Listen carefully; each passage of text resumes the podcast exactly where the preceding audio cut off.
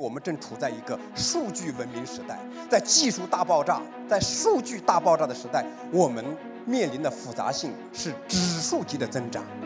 我们因此必须去理解，越是在这样一个 AI、Blockchain、Cloud Computing 和 Data 的时代，我们才需要去进一步的完成我们做重的深耕，场景在迭代。能不能去深耕我们的场景？能不能真正意义上不断的去洞察场景它唤醒价值的能力？这是我们长期主义的第一个方法。当我们真正以用户为中心去完成，不是底线的坚守，而更多是伦理的提升的时候，是让我们赢得长期的收益。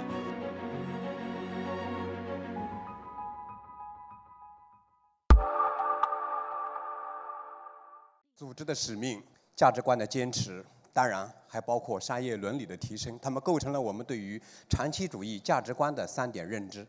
的确，当我们在讨论长期主义的时候，我们似乎很容易陷入一种窘境：每个人都有话说，每个人都有自己希望表达的一种本位的理念。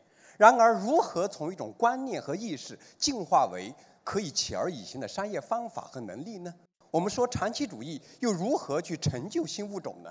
国庆节假期的第一天，我看到了这样一则消息：早已淡出我们视线很多年的一个老物种、多元化著称的机翼公司，它的股价突然在盘前大涨百分之十六。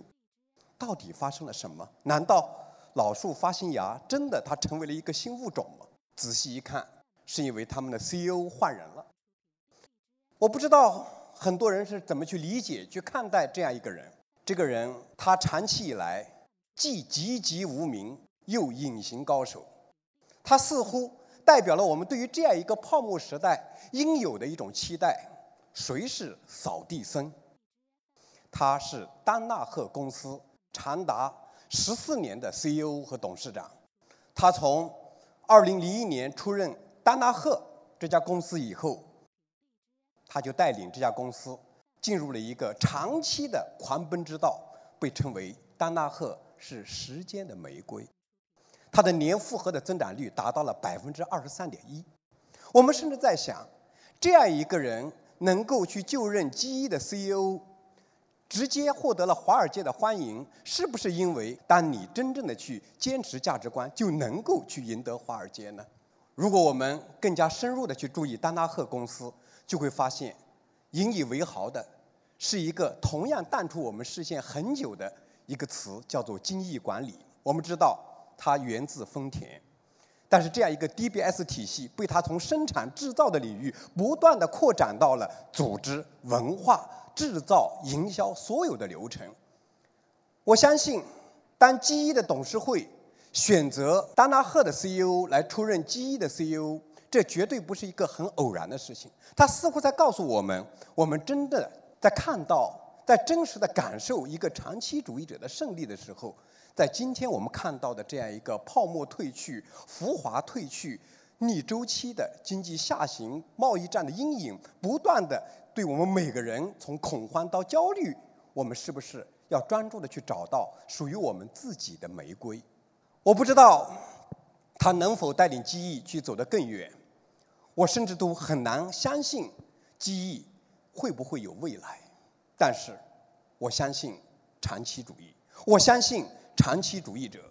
以赛亚·柏林他曾经这么说：“他说，当我们在讨论一个战略的时候，我们希望这是一个狐狸型人格和刺猬型人格非常专注有效的结合。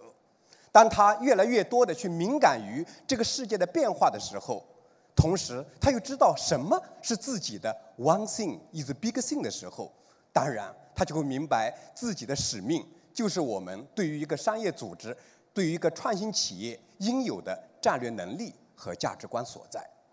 然而，这个时代发生了惊天动地的变化。我甚至可以说，以赛亚·柏林的这样一个著名的判断似乎不那么成立了。我们似乎不得不进入到一个刺猬性人格，去知道一件大事，才有机会去抵御这个时代的复杂性的阶段。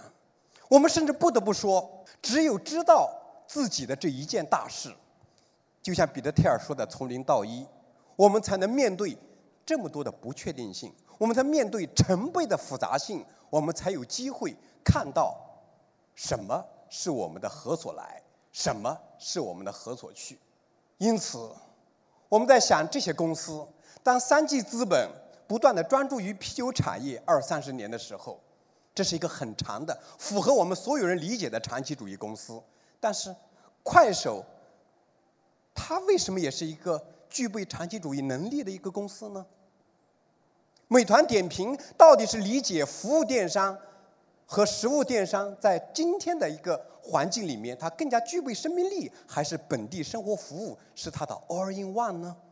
我们甚至去思考，网易能不能在主流的视线之外，以它的产品审美始终占有一席之地呢？是网易严选，是考拉海购，是阴阳师，还是它一系列的一种新品的迭代呢？我想，产品审美也好。我想，服务电商也罢，算法记录这个时代的基础设施也好，我想专注啤酒产业三十年也罢，他们都代表了我们关于长期主义的理解。它不是时间的概念，而是认知的概念。我们甚至去思考，关于这种变化，是因为我们正处在一个数据文明时代，在技术大爆炸、在数据大爆炸的时代，我们面临的复杂性，如刚才所述，是指数级的增长。我们因此必须去理解，越是在这样一个 AI、Blockchain、Cloud Computing 和 Data 的时代，我们才需要去进一步的完成我们做重的深耕。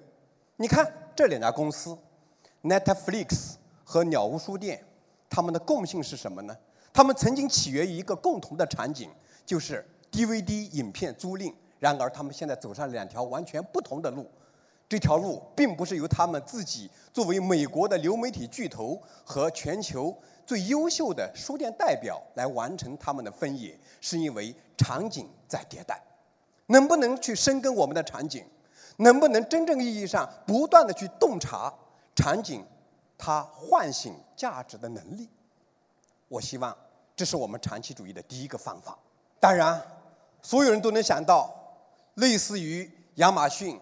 类似于小米，他们对于用户的一种深耕。当我们真正以用户为中心去完成，不是底线的坚守，而更多是伦理的提升的时候，是让我们赢得长期、短期的收益，也是水到渠成。我们甚至可以说，深耕用户不再是一句口号和概念，深耕智能不再是流行的时髦的语汇。当英伟达从游戏到自动驾驶完成一轮又一轮的收割的时候，它其实没有任何的变化，它在深耕智能，只不过场景的变化，只不过用户的关系，只不过新技术的应用场景给它带来了更多的可能性。因此，我们就不难理解，同样是在国庆假期的另外一条新闻，SoftBank 和丰田他们宣布大举进军自动驾驶。其实这样一个筹划已经很长时间、很长时间了。软银为什么要 all in 物联网，all in AI，all in 自动驾驶？为什么他要抛抛掉阿里巴巴的股票，去卖掉一系列给他带来短期现金流收益的那些公司，去并购 ARM？孙正义可能是疯子，只不过是因为我们太过于短视，我们不能够去理解那种足够的远见，穿透了重重的周期。我们看到的，站在未来看现在的人，注定与我们相去甚远。当我们用行动、用不竭的行动作为最好的商业模式的时候，我相信足够的远见就一定能帮助我们每一个创新者、创始人去穿越这个时代的周期。放在更高的维度，我们会发现，今天所有的波谲云诡，我们看到的一种一时短长都没有必要借挂于怀。我们却去思考我们的远见在哪里，而在远见之外。我们的行动力能不能支撑我们去穿越这样的周期呢？感谢各位。